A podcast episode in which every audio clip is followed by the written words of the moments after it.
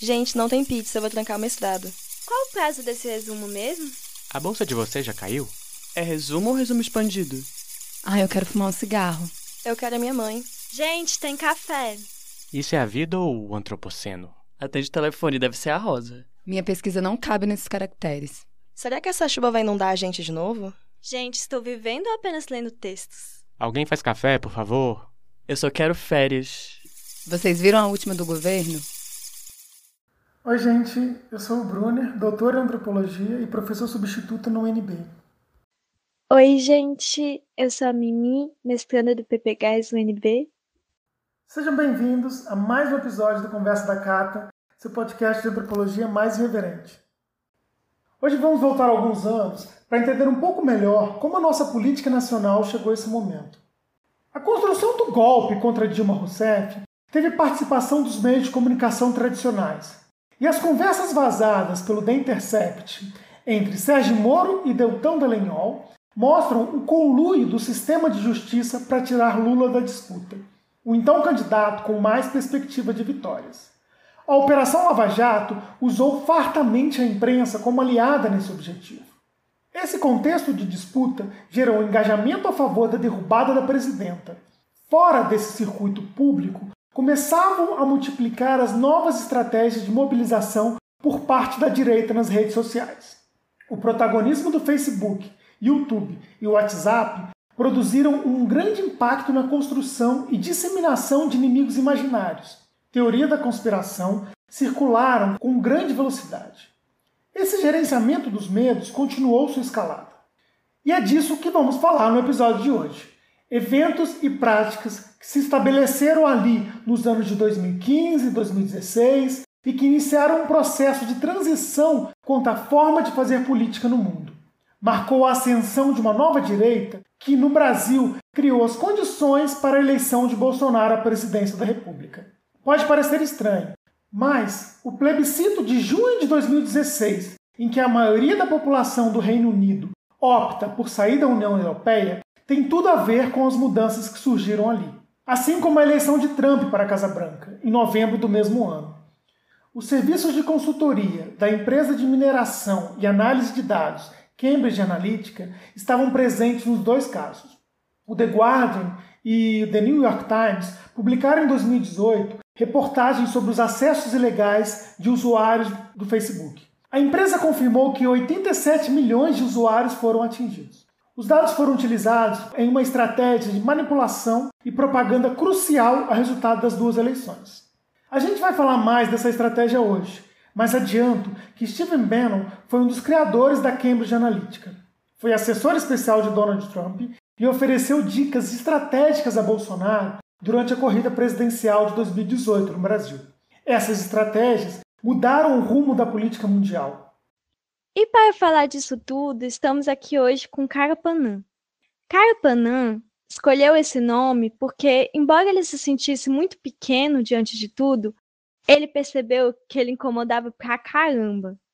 Por isso que ele toma todo o cuidado do mundo em não revelar sua identidade. Porque ele faz um trabalho muito foda de desmentir falácias da direita, mostrar suas incoerências, analisar suas estratégias e aí, por isso, ele começou a receber ameaças. Mas não apenas isso. Um pessoal achou ele sexy também. Ele nos contou em off que quando não era ameaça, era pedido de nudes. Por isso que, por exemplo, no Twitter não tem como mandar mensagem para ele. E ele faz todo esse trabalho massa, principalmente no Vira Casacas Podcast, um podcast criado por Gabriel Divan e Felipe Abal, que está aí desde 2017 discutindo política e cultura. Eles são super didáticos. Eu recomendo demais para quem está querendo espalhar a palavra do antifascismo. Tudo bem, Capanã? Tudo bem, sempre na medida do possível. A gente, enfim, está bem feliz de você estar tá aqui com a gente, né? E quando a gente estava pesquisando para fazer esse episódio, do que, que a gente ia conversar, a gente primeiro decidiu que a gente ia dividir em dois episódios, porque é um tema que tem bastante coisa para falar dele, né? E nesse primeiro a gente vai falar mais um, um histórico, falar das práticas que têm sido associadas, está sendo chamado de nova direita, né? E no próximo episódio a gente entra um pouco uma conceitualização dela, como é que ela atua no Brasil, e a gente vai tentar propor algumas estratégias, pensar nelas aí junto com, com você. Você tem uma coluna aberta lá dentro do Vira Casacas que se chama É Várzea, né? E só um parêntese, eu adoro aquela música de abertura de vocês, eu sempre fico querendo saber qual que é o nome dela para procurar, para escutar, enfim. Mas conta aí pra gente um pouco da história desse, desse nome lá do, do, do Evárzea. Em 2017 eu já tinha criado um blog que eu tinha chamado de Evárzea, que alguém tinha feito algum comentário em alguma discussão sobre política, sobre a várzea que estava o Brasil, sobre a várzea que estava o mundo, e eu achei esse um nome bom, achei divertido. E aí, o primeiro podcast para o qual eu fui convidado foi o Vira Casacas, mas eu não tinha, é engraçado, eu achava que eu não sabia o suficiente para falar num podcast, né? Ainda mais um podcast comandado pelos doutores Gabriel Divan e Felipe Abal, doutor, advogado e tudo mais.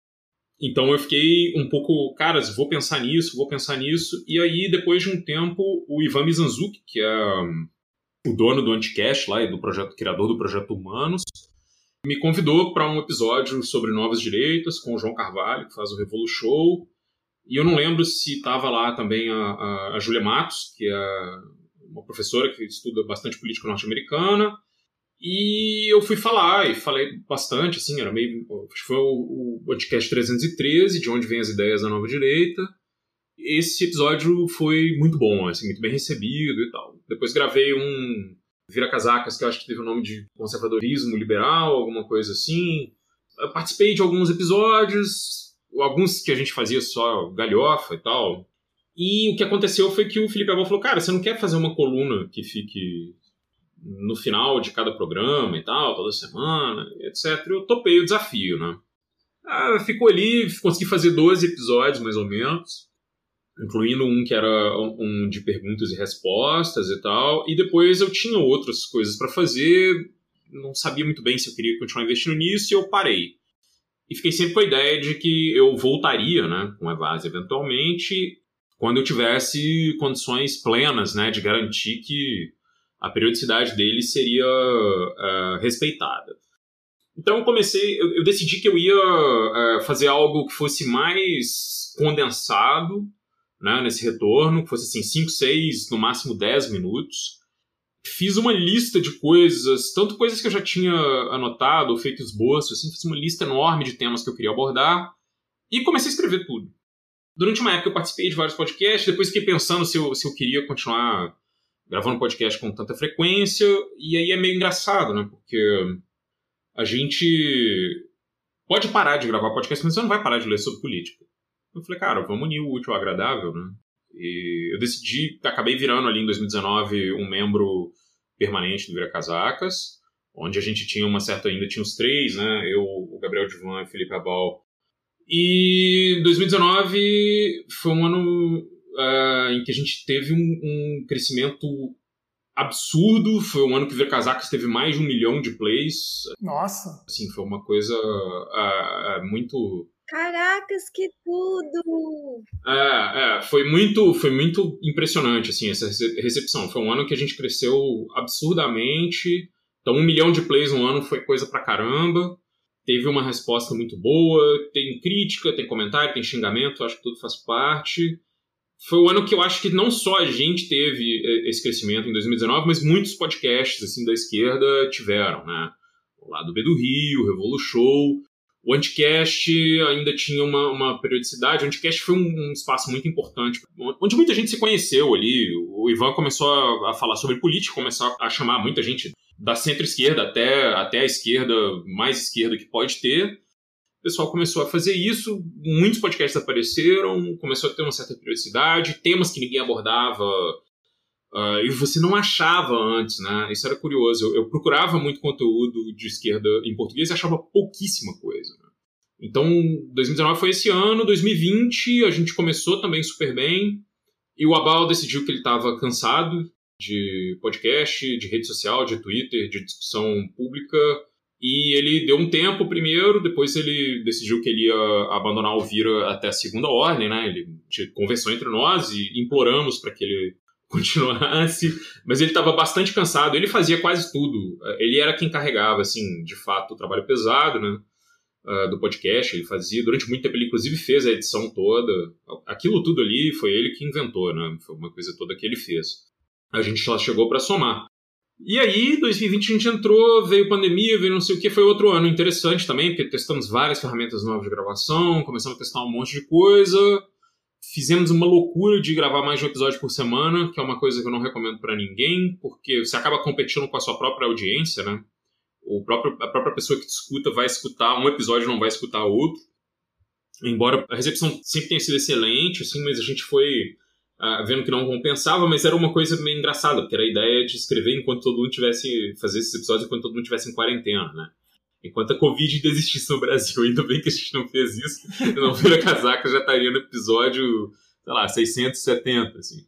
Foi interessante porque também tinha muita gente que estava começando assim a, a, ficar em home office, eu estava trabalhando em escala, pessoal trabalhando no hospital, gente que atendia na psicologia no serviço público, pessoas estavam em outros países, a gente conseguiu falar com muita gente, foi bem bacana fazer essa série, e depois a gente voltou para periodicidade normal, e aí eu decidi voltar com a coluna, e é isso. Aquela música do início, ela é uma, uma cúmbia que tem tanto no Peru quanto na Colômbia, intitulada La Luna e El Pescador. E tem um monte de versões dela. É uma música meio folclórica, assim, das partes baixas ali da, do, do Peru e da Colômbia e tal. Massa. Você acha bastante, assim, eu acho ela aquela coisa do, do instrumento de sopro e tal. É genial. Então teve que ser a entrada. É, eu acho ela fantástica e bem bonita.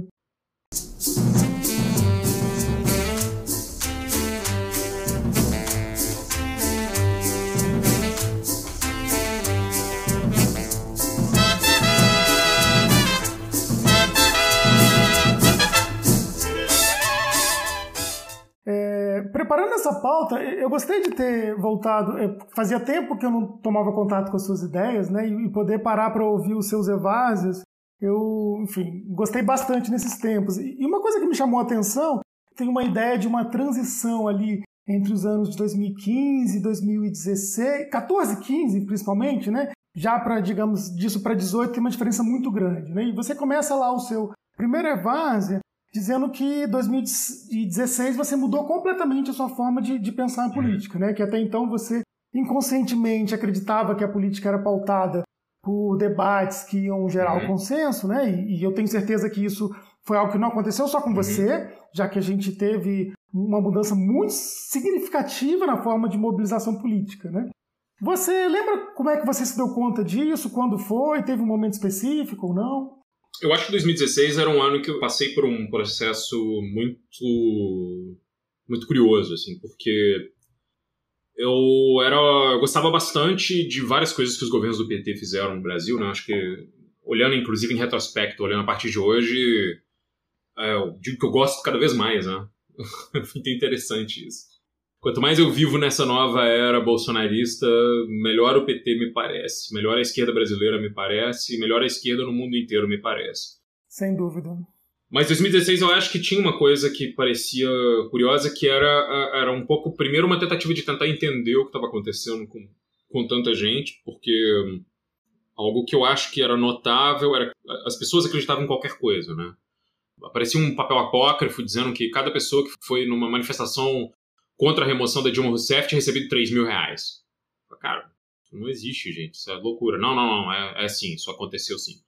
Eu não tô falando de, de tia que gosta de WhatsApp, não. Tô falando de gente inteligente, formada, enfim, é, que deveria conseguir, uh, pelo menos, discernir algo falso de algo verdadeiro. Assim.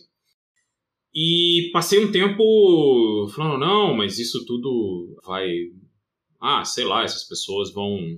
Depois elas vão votar no PSDB e aí as coisas meio que voltam ao normal. Enfim, você tinha um pouco uma ideia de que não, o PT saiu, mas aí a política brasileira vai ser a política as usual, depois os caras voltam e tal.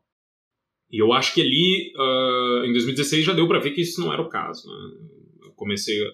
Tão logo o impeachment acabou, né, o processo, aquele processo completamente bizarro acabou, né? Comecei a prestar atenção no que estava acontecendo nas eleições americanas. Assim. Eu digo o seguinte, gente, eu, eu vou falar para vocês. Assim. Hillary Clinton, que era a, rival do Donald Trump nas eleições de 2016. Eu, eu tenho zero simpatia por ela. O tipo de política externa que ela colocou quando ela era secretária de Estado do Obama foi um negócio grotesco, assim. Foi um negócio que causou uma chaga no mundo, que é uma coisa complicadíssima. Só que eu olhava aquilo e olhava o que, é que o Trump estava falando, o que, que ele estava prometendo e o tipo de, de paixão que ele estava mobilizando e falava, cara, pode piorar. Pode piorar. Muito, assim. E o Trump, ele, ele entra já ali e faz esse esforço eleitoral que, que é uma eleição absolutamente esquizofrênica, né? Assim, com qualquer respeito a quem sofra de esquizofrenia, mas é uma coisa completamente doida. Você tem uma, uma absoluta dissonância é, é, muito estranho ver como aquilo aconteceu, né? Então você passou um tempo enorme uh, da campanha onde o Trump dizia que ele era alguém que vinha defender os trabalhadores, mas ao mesmo tempo o cara estava basicamente falando de políticas que iam beneficiar Wall Street e acusando a Hillary Clinton de ser a, a emissária de Wall Street, mas ao mesmo tempo estava apoiado por grandes investidores, por gente que trabalhava para grandes investidores. É, e, e, essa coisa meio louca, né? Que ali desde 2014 estava começando a surgir, que era um tipo de direita que tinha uma estética contestadora que parecia meio punk, mas que estava pregando ideal fascista, né? Assim, sem nenhum problema, porque ah, não, já, já não era uma questão do, do conservadorismo em si, né? Essa é outra questão que a gente pode colocar depois, ou seja, ou do que a gente entendia como o conservadorismo da era Reagan ali, com todos os seus problemas. Os caras estavam. Era, era basicamente uma coisa de ficar falando de teoria da conspiração, judeu, globalismo. Essa hora me veio uma coisa assim, cara, não, não tem. É, parece que é uma coisa que muita gente pode achar que é elementar, mas eu passei um tempão. Eu fiquei brincando que eu internalizei o Fukuyama, né? De tanto discordar dele. Uhum. E eu dizia assim, cara, olha aí, a história acabou. Então o negócio é a gente fazer aqui tudo técnico, né? Faz as coisas técnicas, gerencia o Estado, faz os programas e as coisas vão, vão acabar bem, né? Tudo vai acabar bem. Vai dar tudo certo, a gente vai ficar, tudo vai ficar tranquilo. E chegou uma hora que eu falei, cara, que loucura, né? Ou seja, o, o establishment dos Estados Unidos topou um absoluto doido na presidência porque ele prometeu que vai cortar impostos e tudo bem se ele quiser perseguir muçulmano e e, sei lá, colocar criança da América Central dentro de gaiola, assim, em escala massiva, né? Não só o que o, que o um pouco do que o Obama tinha feito com, com as crianças que cruzavam a fronteira desacompanhadas, né, que passavam um tempo detidas, o cara começou a separar mãe de filho, né, gente que coisas assim absolutamente absurdas, né, que ia acontecer depois. Mas acho que 2016 teve isso, teve o Brexit, teve essa coisa toda. Eu falei, cara, assim, pelo contrário, né? Esse negócio da técnica, do que é, do entendimento democrático, isso tudo é muito frágil. Isso tudo é muito frágil. Isso tudo não existe. Então, assim, quem tem poder é quem tem o poder. Entende? Não é, não, não existe, cara, as instituições são nada. Isso é tudo, isso é tudo coisas que a gente constrói para poder existir, né?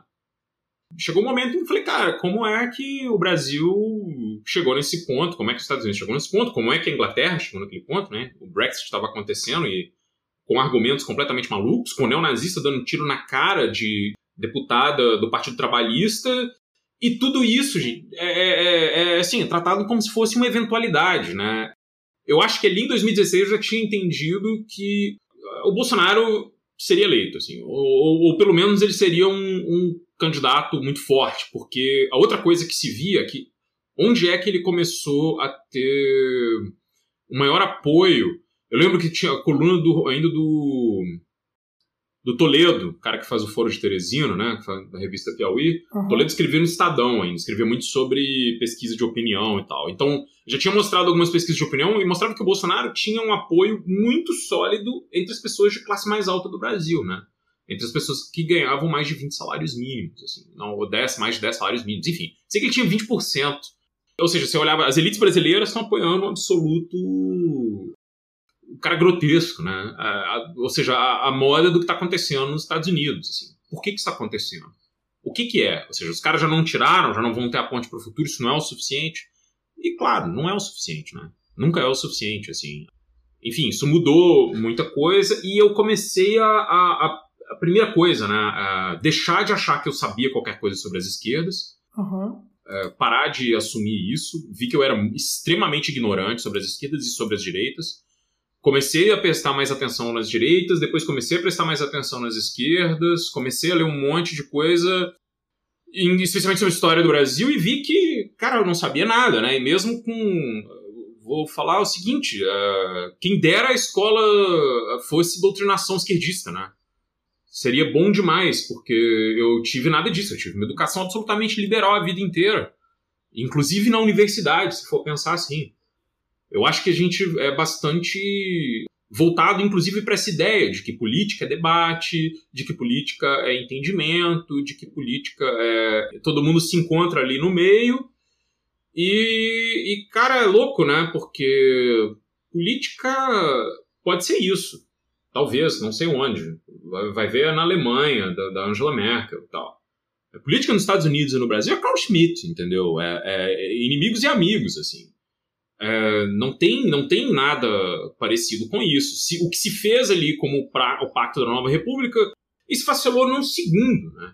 Num segundo, assim. E a gente hoje sabe que isso facelou baseado numa absoluta fraude. Sim. Que foi essa porcaria aí dessa Lava Jato, cara. Sim. E, bom, é, é um momento em que você olhava isso tudo, você olha para tudo aquilo e fala, pô, a gente tinha problemas. E ao invés de ter esses problemas, a gente tem coisas infinitamente piores. Assim, a gente está infinitamente piores. As coisas pioraram demais. Uh, e, e, e, assim, nenhum daqueles problemas que dizia que uh, o impeachment ou a, a, as arbitrariedades da Lava Jato iam resolver foram resolvidos. Sim. Nada aconteceu. Então, eu acho que isso tudo aí foi assim muito soco na cara que a gente toma da, da vida dos fatos para poder mudar. Né? Acordando de todas as ilusões, né, a respeito das instituições, a respeito da democracia. É... Todas, todas. Eu lembro que, que eu ouvia, né, porque isso era batido na mídia assim há muito, né? Nós temos instituições já consolidadas, a gente tem uma democracia que já está consolidada. E você estava falando do, do, do, citando o Reagan, né? O Reagan é, falar de técnica. Isso, bom, fez lembrar um pouco do seu Evárzia número 3, que você estava falando lá do filme do Adam Curtis e da hipernormalização. O filme ele começa lá em 75, né? Falando de um ataque à política, que eu acho que tem muito a ver com esse contexto que a gente está tá vivendo hoje. Mas me chamou a atenção lá no filme uma passagem quando eles falam, quando o Adam Curtis fala sobre gerenciamento das percepções, quer dizer, o documentário fala, né? Gerenciamento das percepções, que ganhou uma forma ali no governo do, do Reagan, né? Que, que tratava de, do, de incentivar, impulsionar os medos das pessoas, os sonhos delas, uhum. ou mesmo de uma incapacidade de, de, limitar os sonhos delas, né? E como é que você enxerga essas ideias do, do Curtis para o mundo de hoje que a gente está vivendo? Cara, eu acho que o Curtis ele, ele acerta bastante, acho que ele acerta inclusive mais do que ele erra. Ele é um ele é sociólogo, né? não sei se vocês olharam isso. Não. E ele é, é uma figura que é justamente interessante porque ele inclusive narra os próprios documentários, né? Aquela voz de fato é a voz dele, que são meio que, que ensaios visuais, né? Uh, aquilo é muito interessante. Raramente são imagens que ele precisou produzir. A maioria do arquivo da BBC, que é onde ele trabalhava, que infelizmente já foi uma emissora pública fantástica e hoje é um quintal da merda do Partido Conservador britânico. O Hyper Normalization, acho que ele é um, um, pouco uma, uma consolidação de várias coisas que ele já tinha feito, né? Mas uma coisa onde ele acerta ali é essa ideia de não... Como a gente abandonou as utopias, eu não vou nem dizer as utopias, a gente abandonou qualquer ideia de que as coisas possam melhorar, né? O auge do neoliberalismo não é o sonho do neoliberalismo. O auge do neoliberalismo é, é isso, é o realismo capitalista, assim. É uma coisa que não tem não tem para onde ir, ou seja, antes a gente dizia que dava para reformar um sistema, agora a gente fala que não pode nem reformar o sistema, né? Uh, você tem que acabar com o sistema ou, ou, acabar com o que o sistema acha que é um problema, né? Então, sei lá, entrega o Banco Central do seu país na mão da iniciativa privada. Aí diz que não, diz que ele tá autônomo. Ah, ele tá autônomo. O cara que vai dirigir ele saiu do Itaú, depois volta pro Itaú. É muita autonomia, né?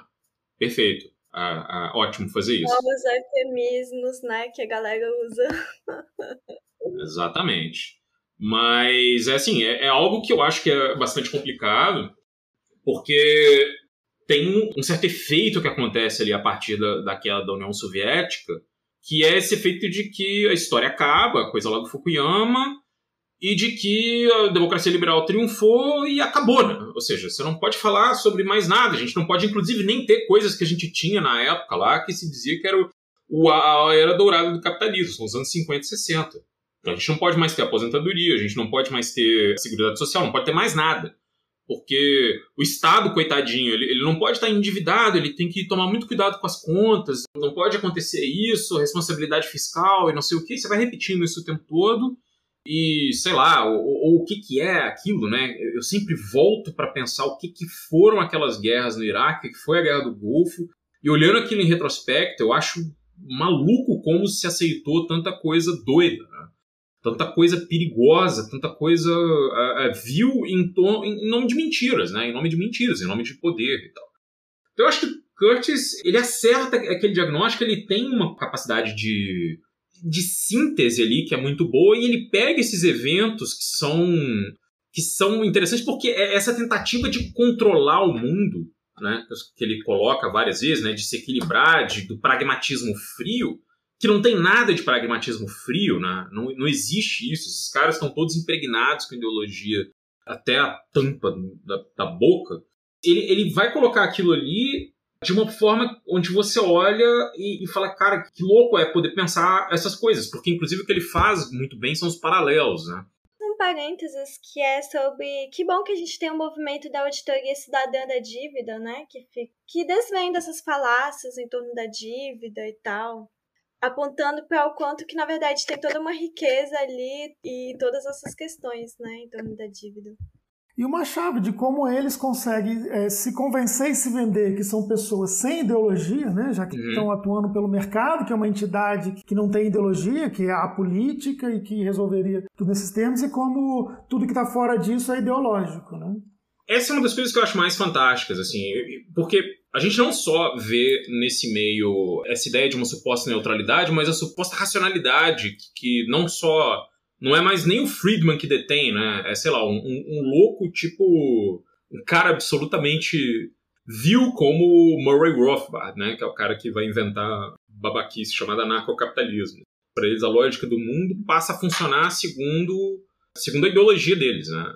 É, essa é a coisa que é, que é mais interessante. Assim. Você vai vendo o que é que esses caras já fizeram, né? As oportunidades que eles tiveram de, de fazer engenharia social pelo mundo, vai olhar o que aconteceu depois da União Soviética.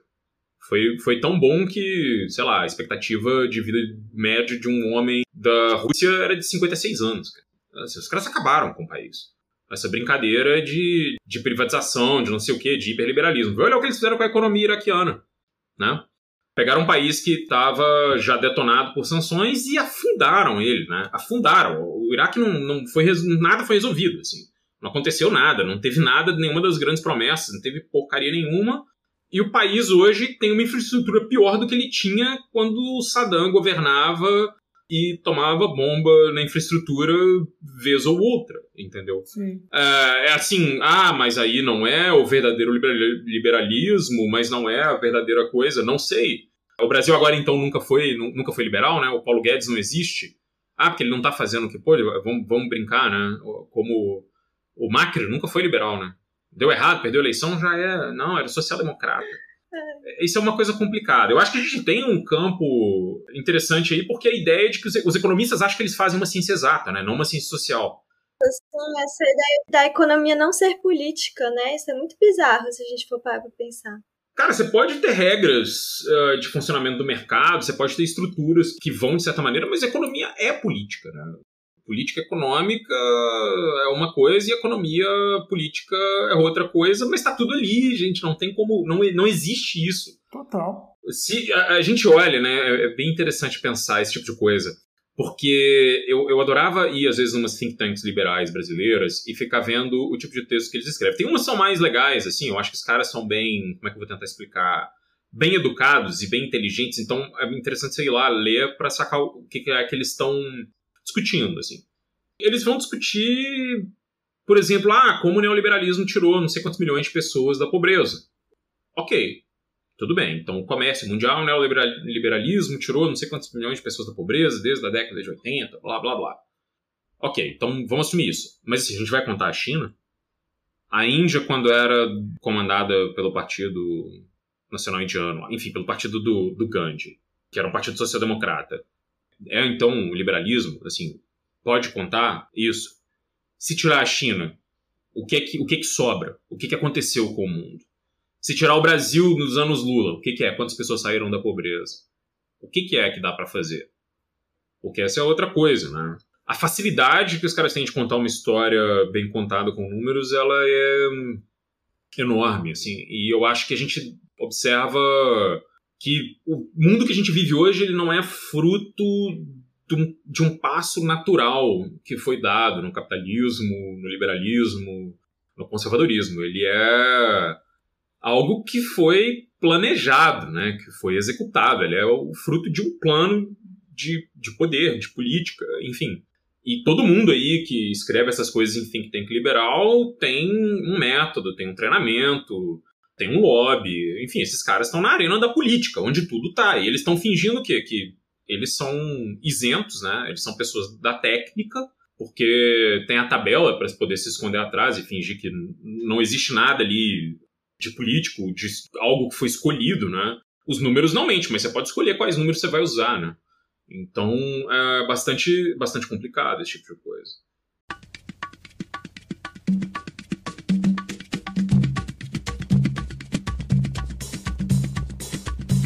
Mas o que o Curtis eu acho que ele aponta é um pouco mais como essa falência geral da ideia de que as coisas podem ser melhores, né? Essa espécie de pragmatismo pessimista que tomou conta do mundo, isso vai levar a coisas como o Donald Trump. Sim. Né? Ou talvez como o próprio Bolsonaro. Né? Depois que o Brasil deu certo, ele tem que dar errado, né? Porque se o Brasil der certo, tem muita gente aí que vai ter mamata, não pode, vai ter, vai ter muito pobre na universidade. Cara, eu falava que essas coisas eram caricaturas, que era, era sacanagem quando as pessoas de esquerda falavam isso, mas assim, o que é o conservadorismo brasileiro se não uma tentativa de, sei lá, criar uma ideologia que sustente esse tipo de, de bobagem que o Caco Atibes ia dizer lá no Sai de Baixo, né? Enfim. Nossa, sim, eu acho que tem uma autora que. A, a Vega Cepeda, que ela fala exatamente também sobre a questão da desigualdade. Tipo assim, a, a gente usa a interpretação desses números de pessoas saindo da pobreza e tal, mas ignora, tipo, acumulações de riqueza, desigualdades uhum. crescentes, uhum. né? Esse tipo de coisa desigualdades entre países, enfim, países periféricos na geopolítica, enfim.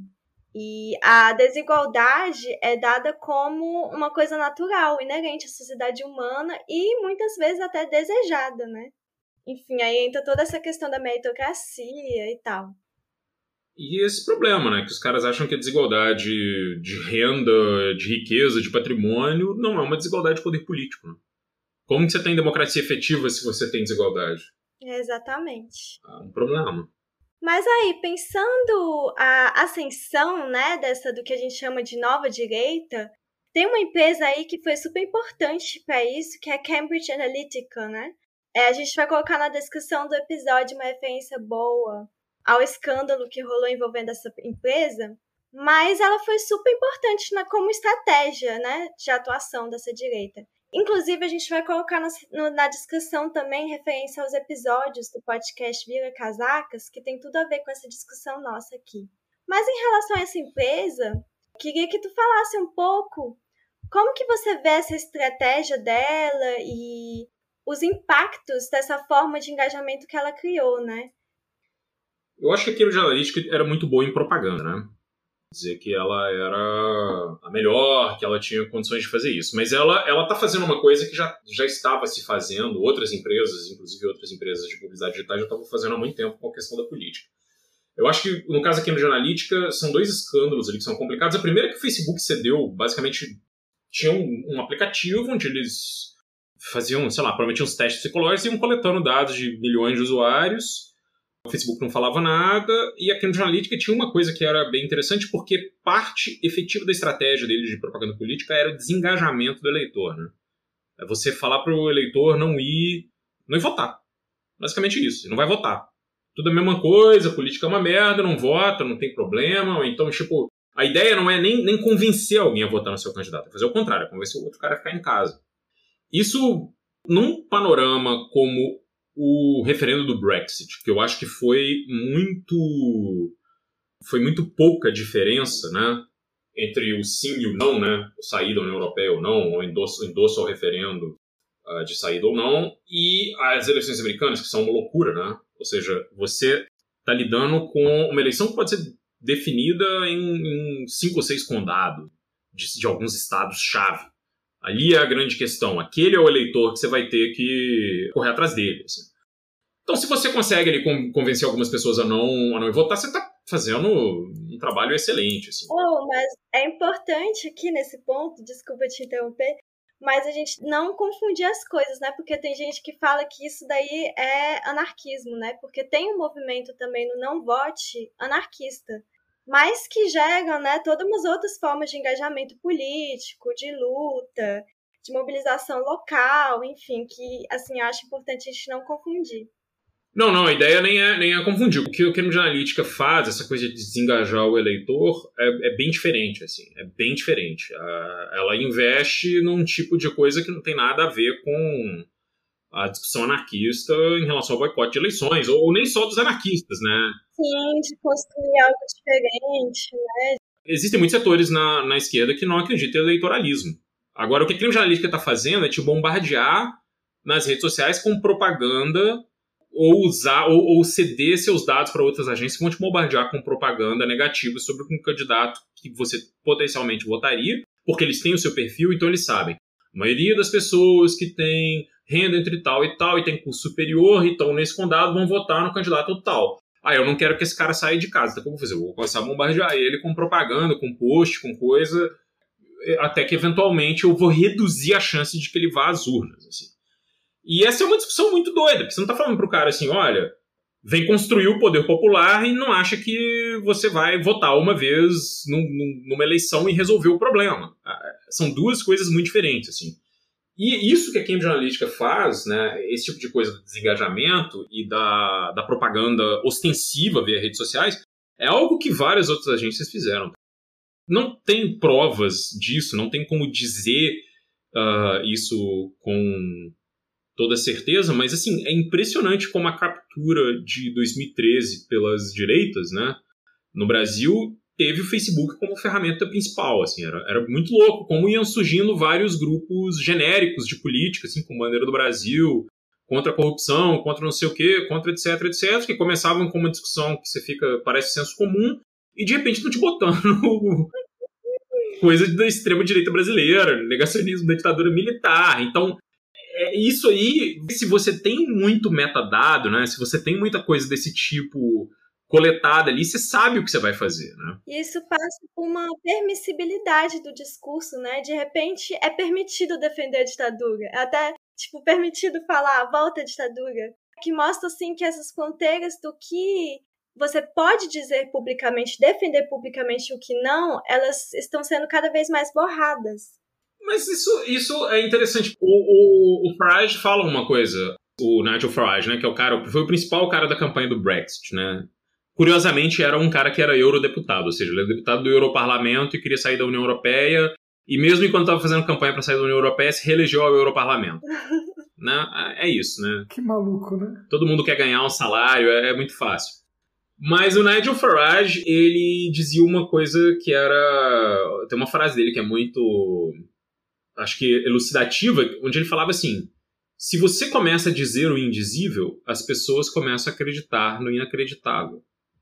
Então a gente vai num negócio, ah, bom, tudo bem, vamos dizer assim, vamos, vamos, vamos partir de um ponto de vista absolutamente liberal. Todo mundo pode defender tudo. O cara pode defender a ditadura militar no Brasil. Ok, tudo bem, ele pode defender a ditadura militar, ele pode falar isso, ele pode falar aquilo, etc, etc. Mas, assim, a gente passou um ano onde a gente foi vendo editoriais de jornais que hoje vivem né, de bandeirinha da democracia, dizendo que o Brasil não teve uma ditadura, o Brasil teve uma dita branda, o Brasil não teve coisas que, que, que assim, cara, é, é, a construção dessa merda que o Brasil vive hoje, ela vem de muito tempo, né? Sim, são todas as veículos que dão legitimidade, né, a isso e adesão. Sim. Sei lá, faltou, né? Assim, faltou. Você trabalhar a história, né? Nem só isso, mas faltou, faltou alguém para, sei lá, Eu não sei se eu diria que faltou o departamento do vai da merda, porque talvez esses caras sejam muito felizes hoje, né? É, eles conseguiram o que eles queriam, que era tirar as esquerdas brasileiras do poder. Simples assim. E nessa, nessa trajetória da Cambridge Analytica, muito relacionada ao Facebook, né? Primeiro que tem essa ideia que, que, se imagina que o Facebook seria algo neutro, né? Que as tecnologias são neutras, que os algoritmos são neutros. Uhum. E já que a gente falou de anarcocapitalismo, né, que eu já ouvi alguns autores, agora não lembro quem, que tinha, ao invés de chamar de anarcocapitalismo, definir como neofeudalismo. Sim. Que às vezes as pessoas esquecem que o Facebook é uma empresa privada e de como a gente Uhum. acaba tendo os rumos do mundo definido por interesses de grupos privados, né? Uhum. E de como as pessoas não se tocam que trocar o Estado por isso, elas não estão entendendo que elas estão trocando e, e acham que é uma troca vantajosa, né? Isso é uma coisa maluca, assim, porque se você olhar o que é a ideologia corrente no Vale do Silício, né, na Califórnia, onde estão localizadas as grandes empresas de tecnologia, o que esses caras gostavam de ler ali na década de 90 era A Revolta de Atlas, da Ayn Rand, né, que é um, é um, é um livro onde Ayn Rand, que se dizia filósofo, era filósofo, sei lá, cria uma filosofia chamada objetivismo, que basicamente glorifica aí empreendedores, titãs da indústria, como se fossem super-heróis, assim. E são, são livros muito ruins, gente, desculpa. São horríveis, muito mal escritos, muito infantilizados, né? Os...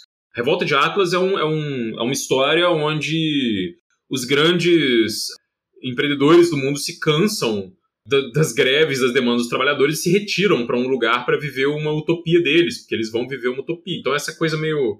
O cara não só é empreendedor, como ele é cientista, como ele é trabalhador, como ele é chique, como ele é sei lá o quê enfim, é infantil, é um, é um negócio infantil, assim, é, é muito ridículo, mas virou uma coisa muito.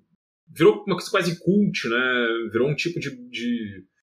E virou algo que é interessantíssimo, né? Porque pega o ego desses caras que se engajaram na tecnologia primeiro e massageia eles, né? Então, quem deveria mandar no mundo? Os políticos ou Mark Zuckerberg? Quem deveria mandar no mundo? Os políticos ou Peter Thiel? Quem deveria mandar no mundo? Os políticos ou Jeff Bezos? Então, esses caras começam a ter, a ter esses sonhos, né? Que são, que, que são sonhos péssimos, né? Não, não são nem os sonhos que sonham os ciborgues lá do, do Philip K. Dick, mas são os sonhos de absolutos narcisistas, assim, que estão cheios de dinheiro, que pegaram um nicho de mercado primeiro e se aproveitaram daquilo. Então a gente tem a, a, essa definição de um neofeudalismo, né, para pensar umas loucuras como anarcocapitalismo, é perfeita, porque a ideia de quem defende esse tipo de coisa, de se retirar o Estado Nacional, se retirar o Estado Nacional até chegar em alguma coisa, não, não vai ser não vai ser uma utopia anarquista, né?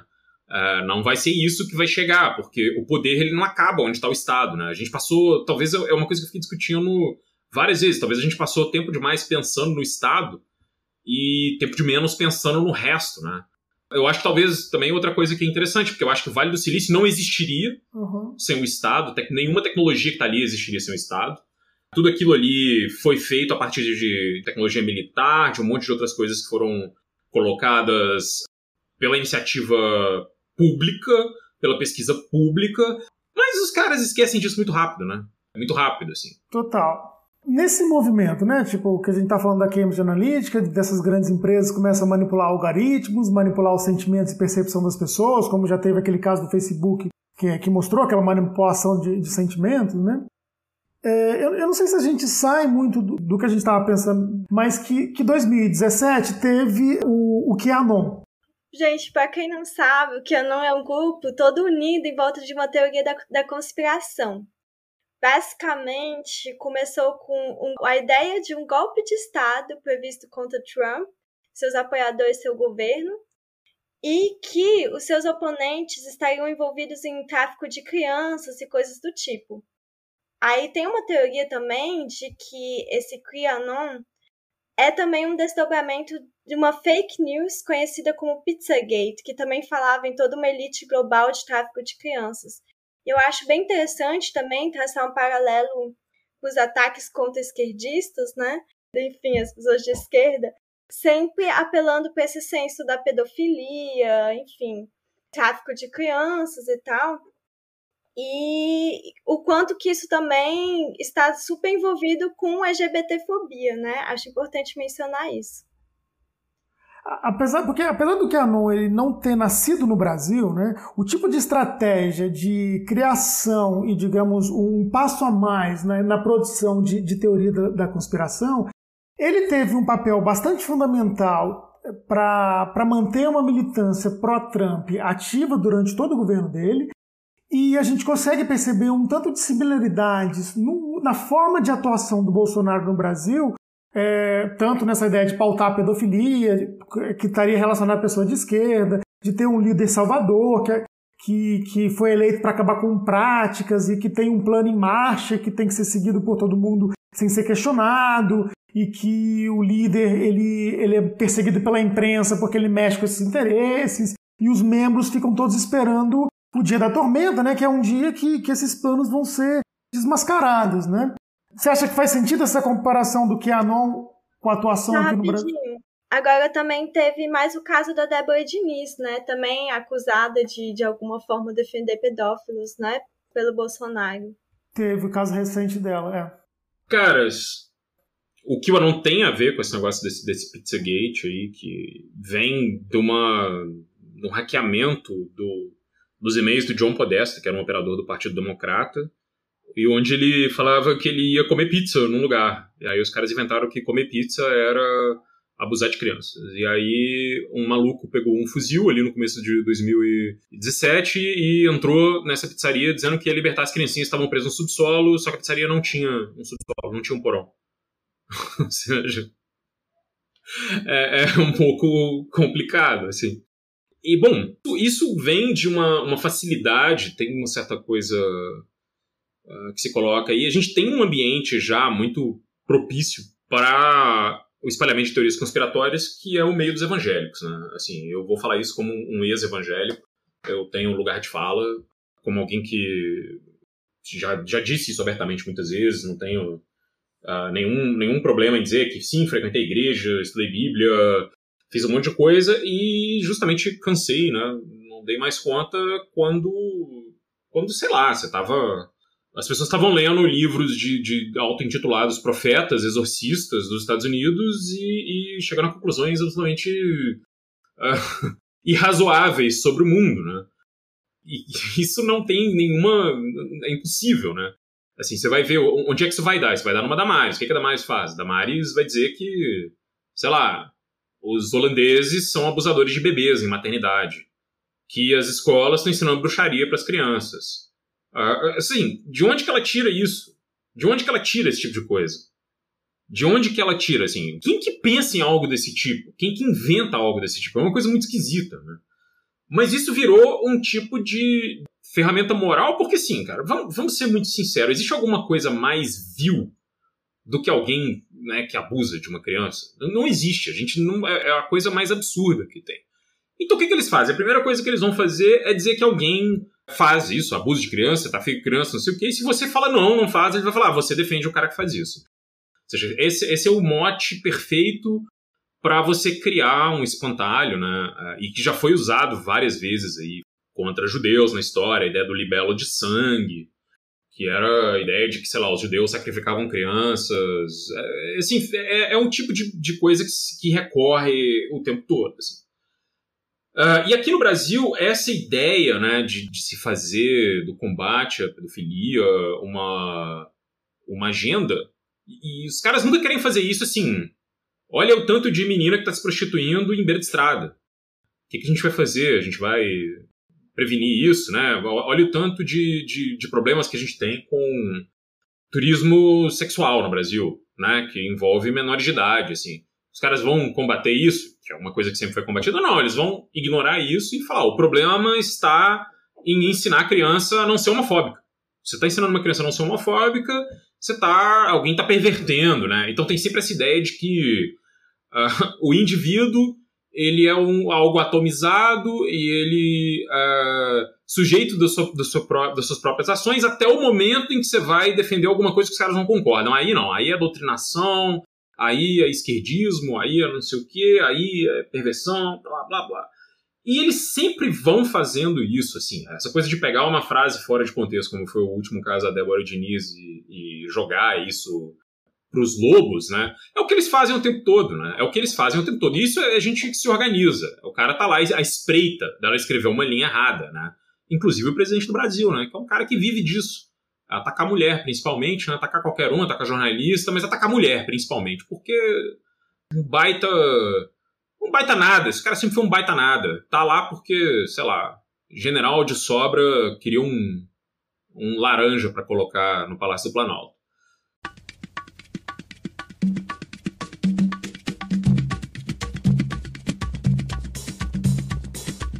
Mas os caras fazem isso e fazem isso o tempo todo, né? Porque a ideia é de que eles têm alguma coisa da virtude, que eles estão sendo perseguidos. Então, assim, você cria essa, essa coisa meio, meio esquisita, né? Então, uma coisa que é verdade, vou pegar um caso verdadeiro. O Jeffrey Epstein era um bilionário norte-americano, é um cara que tem muitas conexões com uh, o mundo do Vale do Silício.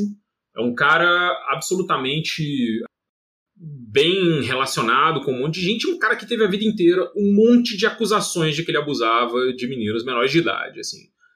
Não crianças exatamente, assim, tipo, mas ele gostava ali de meninas jovens, às vezes menores de idade, às vezes não, as quais ele, ele mantinha numa certa rede de prisão também. Ele abusou de outras mulheres uh, uh, mais velhas e tal. Então, o cara tinha uma espécie de. O cara tinha, sei lá, uma. O que que era? Ele escravizava essas meninas. Era um negócio que era bem estranho, assim. Ele ia aos poucos conduzindo elas para umas coisas tipo algo de prostituição e envolvia elas com outros homens, né? Uh, gente de poder, assim. O caso mais notável do príncipe Andrew, mas tem outras pessoas que estão ali no meio, citadas como pessoas que viajavam num avião dele, que tinha um nome sugestivo de Lolita Express. O Bill Clinton tá nessa lista também, e um cara que era vizinho dele na Flórida, que era muito amigo dele, que aparece em várias fotos com ele e, e com uma, a parceira dele, que era considerada a chefe do esquema, Ghislaine Maxwell, que era uma, uma socialite britânica. E esse cara que tirava muitas fotos com ele era ninguém mais ninguém menos que o Donald Trump. Que em várias festas do cara, que vivia, que vivia com o cara, assim. É, e, e, que inclusive tem, tinha uma acusação contra o Trump, eu acho que mais de uma acusação contra o Trump, vinda de pessoas que acusavam o Epstein também, né?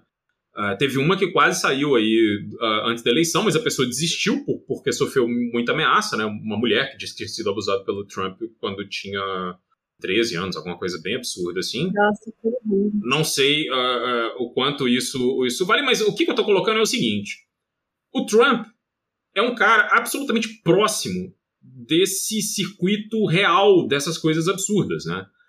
E E o que, que essa teoria da conspiração faz, né? Por isso que eu digo que é uma coisa que foi uma espécie de engenharia feita sob medida para ele. Vai dizer que ele só estava lá porque ele era um espião, porque ele queria libertar as menininhas, porque ele era. Então, é, é uma coisa que. Ou seja, isso é obviamente é uma ferramenta. O grande herói da pátria, né? O grande homem forte é. que vai lá salvar geral e que é um bilionário narcisista que nunca fez nada na vida, assim, que prestasse, né? Viveu sempre de polêmica vazia, de tabloide, de manipular a mídia, de promover o próprio nome, e que, por algum motivo, alguém decidiu que ele é o salvador não só das crianças que o Jeffrey Epstein uh, abusou, das, das, das adolescentes, das jovens, etc., mas ele também seria uh, o cara que, sei lá, vai salvar o Ocidente aí, né? Como diria o nosso chanceler brasileiro, Ernesto Araújo. Que diz que o Trump veio para salvar o Ocidente, gente. Então, assim, não, não tentem, não existe uma explicação possível para isso, né? Você só pode é, existir nesse meio com muita teoria da conspiração. E isso tem um outro motivo, eu vou falar. A, a, direita vai se afundar nisso cada vez mais porque eu vou colocar uma coisa que é verdade. A direita raríssimas vezes consegue promover bem-estar material efetivo para as pessoas com as suas políticas públicas. Entende? Raramente isso acontece. Muito difícil que isso aconteça. E também no caso da pandemia, né? A gente vê essas, é, essas duas coisas, né? A falha em, em prover bem-estar material durante essa crise, uhum. material, social, enfim. Mas também a questão da teoria conspiratória envolvendo uhum. coronavírus, negação, né? é, histórias fabulosas em volta da uhum. vacina, essas coisas que a gente tem visto. é porque isso impede que os caras possam ser julgados por um critério objetivo. Você não precisa reduzir a inflação, você não precisa prover melhora das coisas materiais, palpáveis. Você pode falar, que bom que o mito está lá no Planalto, porque ele vai proteger o Brasil dos globalistas canibais. É isso que a Vera Cepeda fala, que é a perversidade, né? Ah, se a gente fazer uma política social tal de educação sexual, a gente vai perverter as crianças. Ou então futilidade, né? Ah, se a gente fizer ah, uma política, sei lá, redistribuição de renda, mas no final a gente vai prejudicar quem dá renda, então não é interessante. E por fim, a ameaça.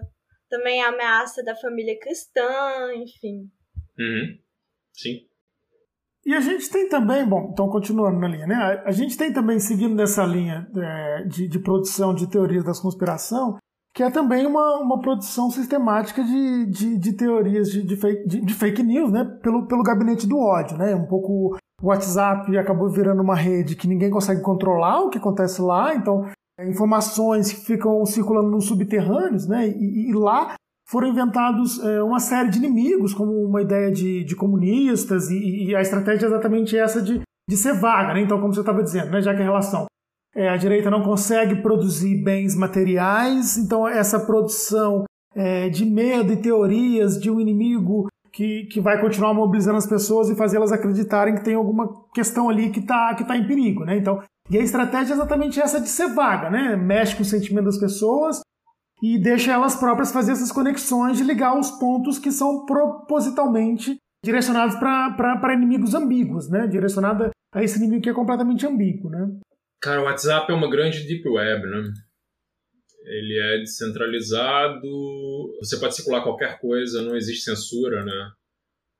Não existe censura, não existe condição de, de inclusive, curar o conteúdo, né? A quantidade de coisa absurda. Ele é muito do íntimo, né? Da privacidade, ele tá lá na sua casa mesmo. Mas não só isso, como, como a maneira como ele dissemina as coisas é, é muito localizado, né?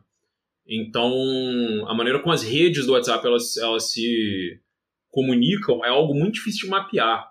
Porque vários grupos se comunicam com vários grupos e vários indivíduos se comunicam com vários indivíduos. Então, é uma coisa bem, bem complicada, assim. Então, e, e muita coisa não passa, não passa pelo crivo. Você consegue monitorar, você consegue olhar.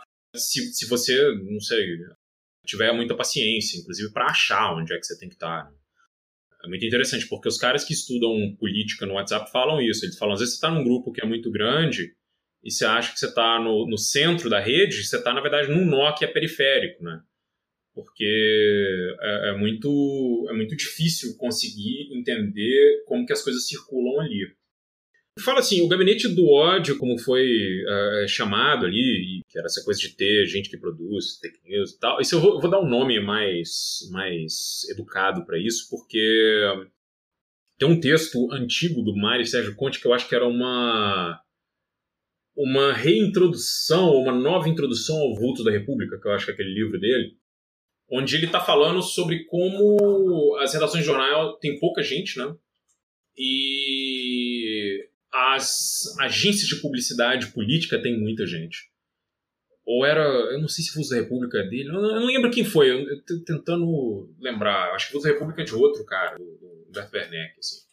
Mas eu sei que tem um texto dele sobre algo desse tipo, que foi publicado na Piauí há muito tempo atrás, e ele vai falando sobre essa coisa absurda que é a publicidade política, né? Assim, a quantidade de gente que pode conseguir um salário bom trabalhando para um partido, para um, um político específico, etc. Então, isso existe, eu acho que existia, e o que os caras conseguiram fazer, uh, de alguma maneira ali, foi começar a turbinar esse tipo de marketing político né, com, com mentira. Com mentira, mas com mentira do jeito cada vez mais maluco. Cada vez mais maluco. Porque existe uma, uma regra uh, que é muito interessante. Né? Se você começa a, a discutir e você já fala, peraí, isso aqui tá errado, você já perdeu. Entendeu? Você já perdeu. Já perdeu não, não vai ter jeito. Você já tá. Quando você está explicando, você está perdendo. Sim. Em geral, esses caras na política, assim, essa galera, o Trump, o Bolsonaro, etc., eles nunca, nunca estão pedindo desculpa. Eles nunca vão pedir desculpa. Não vai acontecer, entendeu? Não vai ter, não vai vir, não vai acontecer, não vai. Não, não tem isso. O que esses caras vão dizer é assim: alguém fala, pô, cara, você tá mentindo. O cara vai lá e dobra na mentira. Uhum. Então agora usa cloroquina. Agora nunca use cloroquina. Nunca falei pra você usar cloroquina. Agora não tome vacina. Agora nunca falei pra você tomar vacina. Nunca falei nada sobre isso. Eu acho que é, é interessante aí porque esses caras criaram um método. Então, desculpa, esse texto do Mário Sérgio Conte achei aqui, chama Escândalos da República 1.2. Treze anos depois do lançamento do livro Notícias do Planalto, jornalistas que cobriram a destituição de Collor mudaram de lado. Então ele está falando justamente sobre isso, né? sobre como a galera que escrevia sobre política vai escrever para políticos. E isso não é, não aconteceu só com jornalismo, isso aconteceu com um monte de coisa. E as redes sociais favoreceram isso bastante. Né? Imagina o que, que era você precisar entregar um panfleto para alguém na rua, o cara ter que olhar o panfleto, ler o panfleto tal. Agora não, peraí. Bota uma notícia no WhatsApp dizendo assim: se você não votar nesse cara, seu filho vai transformar, vai ser transformado em travesti na escola. O cara tem o telefone dele no bolso dele. Então ele vai olhar isso. Ele vai olhar isso.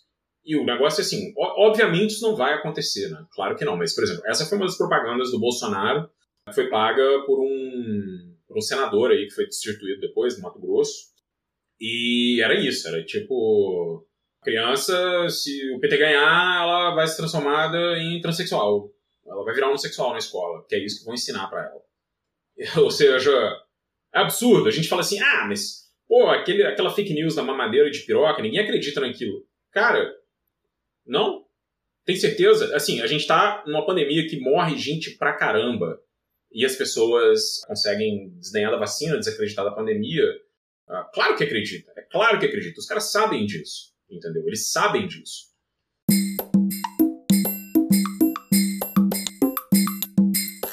Esse tipo de, de coisa na política, né? Porque assim, nos Estados Unidos a, a grande, a grande arma para se fazer isso é o Facebook. O Facebook ainda tem uma importância muito grande aqui, mas o WhatsApp é muito melhor. E agora esses caras estão todos migrando, migrando para o Telegram. Né? Porque o Telegram permite criar grupos muito maiores e ter um tipo de divulgação muito mais efetiva. Cara, o que você vai ver ali é, é isso. E você cria também nas pessoas, você desperta sentimento de raiva, você desperta sentimento de medo, e você desperta uma certa ansiedade que é muito, muito fácil de você conseguir, inclusive, explorar financeiramente, né? Então você tem um monte de gente aí que ah, divulga a teoria da conspiração e pede dinheiro dizendo que está contando a verdade. Assim. Uma coisa interessante sobre o que o Anon, que eu nunca digo isso, e talvez é o que a gente deva prestar mais atenção, é que não interessa exatamente o tipo de teoria da conspiração que está sendo dita ali, né? Interessa o fim, né? O que, que é o fim? O fim é um evento de proporções catastróficas, apocalípticas, onde os inimigos vão ser mortos e aprisionados, né? Então, assim, o evento é o estado de exceção. O evento que dá para esse cara é isso, é a intervenção militar, né? A mesma ideia, o artigo 142. Antigamente, como é que era? O artigo 142 era das Forças Armadas, agora o artigo 142 é o presidente que chama. E tudo isso, você cria esse caldo de coisa porque você tem que manter o cara desinformado, você tem que manter ele pensando em outra coisa, inclusive você pode abusar da contradição. É possível você abusar da contradição o tempo inteiro, você falar coisas que são contraditórias e ficar jogando aquilo o tempo todo. Assim. E o que é mais interessante é que os usuários que se engajam nisso, eles mesmos uh, oferecem um serviço de curadoria, né? Porque é interessantíssimo como, por exemplo, a campanha do Bolsonaro foi uma campanha absolutamente multifacetada, né?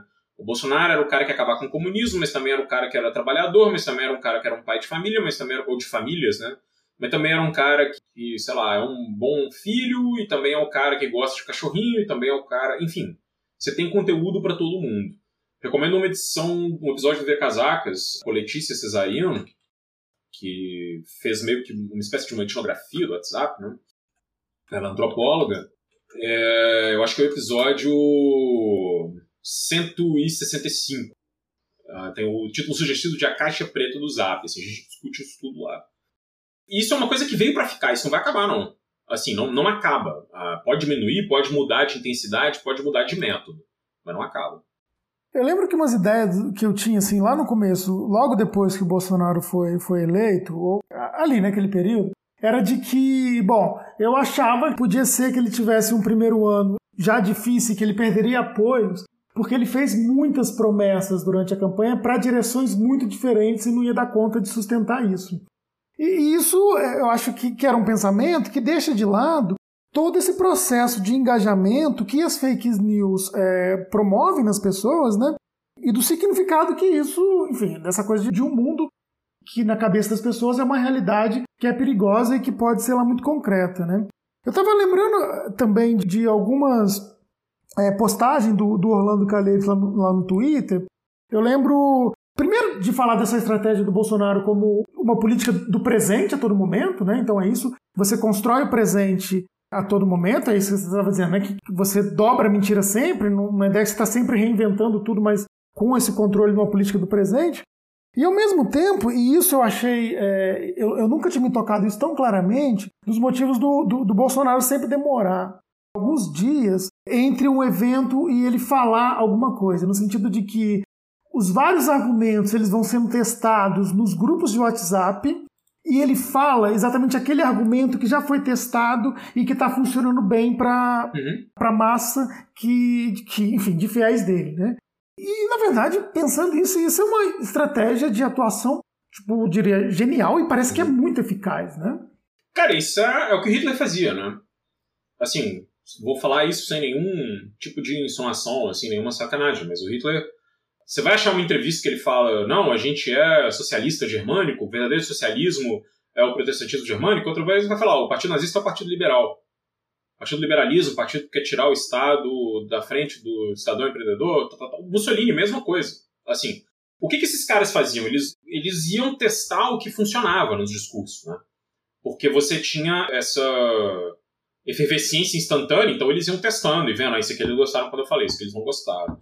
E eles iam separando. E era o momento do quê? Da difusão do rádio, né? O rádio, ele, ele torna isso possível de ser, enfim, delimitado, assim, de ser você consegue reproduzir aquele discurso que seria para tantas pessoas para milhões, né? E o que o Bolsonaro faz, eu acho que não é nem questão dele perder apoio, porque ele fez essas promessas, né? Eu lembro de um panfleto muito engraçado. Agora é trágico, né? A gente, a gente ri desse panfleto e chora né? também, né? Porque o Brasil, hoje em dia, você só bebe e chora. Mas era um, um panfleto sobre gás e diesel, né? que era o gás ia ficar a, a 25 reais e o diesel ia ficar 2 reais, cara. E, tipo, o gás tá quase 90 contos, 100 contos, vai saber. E o diesel tá pelas tampas de nem sei quanto que tá, cara, agora.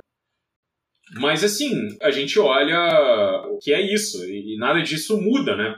Uma coisa que o Bolsonaro faz que é fantástica é que ele cria uma identificação com o eleitor dizendo assim: eu não tô conseguindo, ai, tá muito difícil, ah, é, eu não tô dando conta. Pois é. Ah, eu, eu, eu, tô, eu tô muito. Tá, tá sendo muito difícil, estão me perseguindo, tô sendo perseguido, não tenho poder nenhum. O Brasil tá quebrado. Então ele, ele vive de se fazer de coitadinho. Ah, eu sou coitadinho, vou chorar um pouquinho aqui. Então, assim, nossa, é muito doido isso, né? Por um lado, tipo, essa representação como homem forte salvador, e uhum. por outro lado, de vítima, né? Exatamente, mas isso é, isso é outra coisa clara lá, tá lá no fascismo eterno do Humberto Eco, né?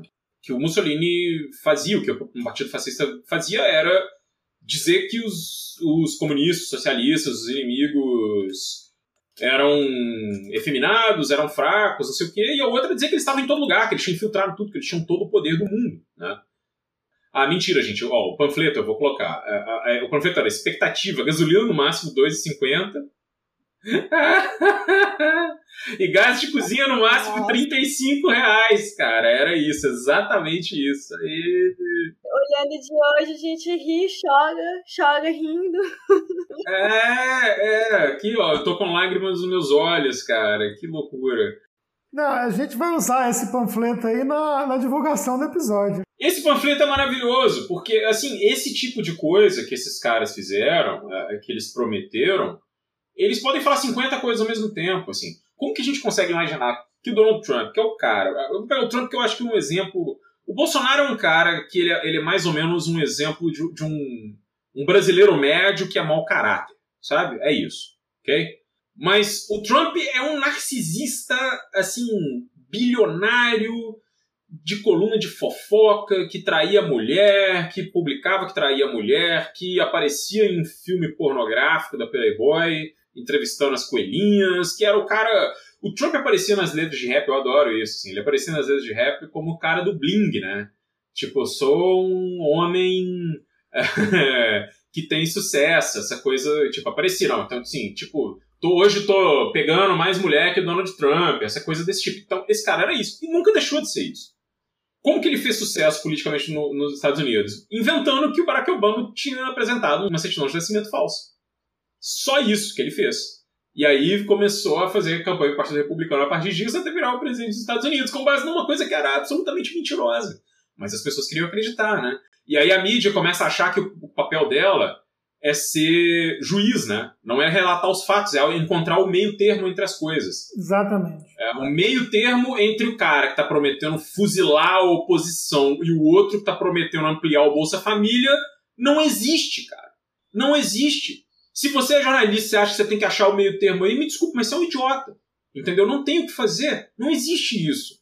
Não tem meio termo entre o cara da Ku Klux Klan e o cara do Black Lives Matter. Não você não vai encontrar meio termo. Um quer matar os, os negros dos Estados Unidos e criar um, um etno-estado branco, e o outro cara quer que a polícia pare de matar os negros indiscriminadamente. Ou seja, que, que meio que você vai arrumar? Você vai ser juiz do quê aí? Então isso é uma outra coisa, que esses caras se normalizam muito fácil mediante isso. E vamos olhar agora, né, cara? Vamos lá, para citar o Orlando aqui. E essa é uma coisa que a gente discutia muito, assim. Falava, cara, 2013, 2012, 2010, o maluco tropeçava, o maluco espirrava, era culpa do presidente, era culpa do governo, era culpa de qualquer coisa. E agora? Agora os alimentos não dão trégua, por isso os alimentos estão subindo. É, é como se o Bolsonaro ele, ele, nunca governar. Ai, tadinho, era tudo culpa do Rodrigo Maia, era tudo culpa do, do cara que ele botou na presidência do Senado, Davi Alcolumbre. Ah, o Bolsonaro não consegue governar. Ah, pois é, e o negócio das vacinas é porque as empresas não querem vender a vacina no preço que ele quer. O cara vive disso, entendeu? Então essa é uma coisa onde o cara vai ficar meio que sempre se posando de humildão, né? Que é uma coisa que ele inventou para si mesmo, também não era isso, era um cara que gostava de andar de carrinho blindado e ficar aparecendo como, sei lá, um, uma figura da alta sociedade do Rio de Janeiro, naquele inferno que é a Barra da Tijuca. Mas assim, você vai ter um tipo de, de absoluta possibilidade de que o cara possa fazer o que ele quer, né? Já que também aí tem esse outro problema, né? Se você fala muitas coisas também, nem sempre as mesmas pessoas estão escutando, né? É, e isso é fantástico. Você sempre tem uma mensagem para todo mundo. Você tem uma mensagem para o cara que é anti-vacinação radical. Você tem uma mensagem para o cara que é anti-vacinação moderado. Você tem uma mensagem para o cara que gosta do Paulo Guedes e quer ver o Brasil vacinado. Você tem mensagem para todo mundo, porque o cara fala tudo ao mesmo tempo, né? E é claro que isso coloca a gente numa posição, às vezes, de desalento. Fala assim, cara, como que é possível? Esse cara mente o tempo todo. E mente o tempo todo. O tempo todo ele tá mentindo. E ele passa o tempo inteiro dele contando mentira e indo inaugurar trechos de 15 quilômetros de estrada, sei lá onde. É, é um vereador federal, né? Mas, caras, isso aí funciona. O Fujimori no Peru, uma das coisas que eu achava mais impressionante, falava, cara, como que o Fujimori foi popular? O cara fez uma reforma, acabou com os pobres do Peru. Aí, bom, por um lado tinha a coisa do Sendeiro Luminoso, a classe média peruana muito, com muito medo da guerrilha, então tem, e outras pessoas também. Tem muita coisa colocada aí que eu acho que é interessante ali de se avaliar, mas tinha outra coisa, os caras falavam, o Fujimori ia até em inauguração de Mictório. O cara tá botando uma inauguração de Mictório lá na PQP, o Fujimori aparecia lá de helicóptero, cumprimentava todo mundo, não sei o quê. Então ele é um cara que se fez presente assim. Isso aí que o Bolsonaro faz não é uma não é um acidente, né? é uma coisa de caso pensado. Uma completa estratégia, né?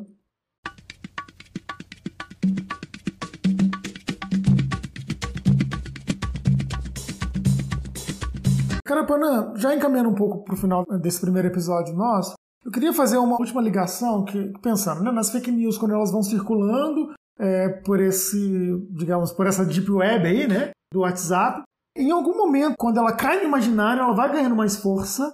Só que depois que ela passa por esse submundo, ela também ganha a imprensa, né? Que, que era um pouco nesse ponto que você estava comentando, de tentar achar esses meio termos entre discussões que não existem meio termos, né? essa passagem eu acho que é relevante falar dela, no sentido de que elas circulam ali, ela cria um ambiente para ali, mas ela chega na grande mídia e começa a, a chegar, bom, seja a partir das agências de secagem que estão tentando correr atrás, tá sempre atrás, né? Mas correr atrás das mentiras, Assim como a imprensa começa a fazer discussão como se estivesse fazendo é, sobre os dois lados, né? E abrir um caminho para discussões de antivacina, terraplanismo e um tanto de outros negacionismos aí que estão colocados, né? Já que você cita tanto Farage, a gente até pensou na, na, frase do Farage como uma frase que faz super sentido nesse momento. Então, tipo, essas ideias todas andaram pelo submundo, ganham visibilidade pública e passam a ser debatidas nesse, é, na grande imprensa uhum. com outro status, né? Uhum como se estivesse sendo discutido uma passagem de informação para as pessoas, né? Cara, e tem outro problema, né? O que acontece é que você vai ter isso tudo sendo discutido e você vai ter depois uma coisa que é o jornalismo declaratório, né? A coisa mais fantástica, você pode circular isso tudo pelo submundo do Zap e depois colocar o presidente para falar isso num discurso. E aí você começa a referendar essas coisas com a. com a anuência do cara, basicamente, né? É o que começa a acontecer. Eu acho que esse, esse momento em que isso entra num, nesse, nesse tipo de circulação e vai circular pelo, pelo WhatsApp, vai fazer essas coisas todas, é um momento bem complicado, assim, um momento bem difícil. Eu acho que esse lance de conseguir produzir essa legitimidade, né? Uma equivalência falsa, né? Você pegar o discurso anticientífico e ficar fazendo o debate com o discurso negacionista. Você vai pegar um... Você não tá nem, às vezes você não está discutindo nenhuma coisa que é alternativa, né? É, é essa tentativa de, de ficar atuando como juiz. Então, muito curiosamente, uma coisa da qual a esquerda sempre foi criticada, sempre foi acusada, foi de ser relativista moral. E eu nunca vi nenhum tipo de relativismo moral mais acentuado do que na direita, né? A direita, assim, é o, o relativismo dos caras ele é total. Esses caras são pós-modernos, e aí eu vou dizer pós-modernos num sentido bem negativo, né? Nesse sentido que se atribui, né? De um cara que é meio pós-materialista, pós-tudo, né? De, tipo, tudo é construção social de um jeito absolutamente é, vazio. Ao invés de você explicar os mecanismos, você começa a, a discutir isso de uma forma extremamente simplória e, cara, isso é o que esses caras estão fazendo, né? É o que eles estão fazendo, é o que eles estão produzindo, assim. E a imprensa não sabe lidar com isso, ela nunca soube, eu acho. Aliás, talvez ela soube outras vezes, não sei, mas assim, é doido isso, eu não vejo... Eu acho que, assim, a gente tem uma discussão enorme para se fazer a respeito da imprensa, porque eu aprendi uma coisa, eu gosto de respeitar jornalistas mais do que eu gosto de respeitar editores. As editorias brasileiras são absolutamente covardes, cara assim, elas, elas precisam de um esforço enorme para falar assim, o cara tá mentindo, ele tá mentindo. Isso é mentira, isso não é polêmica, isso é mentira, isso é crime, entendeu? Agora todo mundo esqueceu, não pode mais usar isso, né? não, não pode mais falar nesse tipo de coisa. Isso é uma coisa que ajuda os caras a se validarem, né? O discurso do líder, se ele for mentiroso, se ele for colocado ali na grande imprensa, numa capa de jornal, sem qualquer tipo de comentário, ele tá validado. Ele tá validado, foi validado resolvido, entendeu? Não tem mais nada para se discutir. É isso. Muito complicado, muito difícil, assim. Carapana, cara, muito obrigado por ter aceito esse convite para ter essa conversa com a gente. Então a gente vai ter mais um episódio. Você quer deixar algum recado final agora não? Eu queria agradecer demais o convite. Muito obrigado, Mimi. Muito obrigado, Brunner. É um prazer. Nós que agradecemos. Foi ótimo. Foi um prazer enorme estar aqui. Eu fiquei muito feliz e eu queria mandar aí um abraço para todos os ouvintes do Conversa da Cata, para os eventuais ouvintes do Vira Casacas que estão aqui. E é isso. Valeu, Carapanã. E esse foi mais um Conversa da Cata. Sigam a gente no Instagram, no Twitter, arroba podcast da Cata. E até a próxima!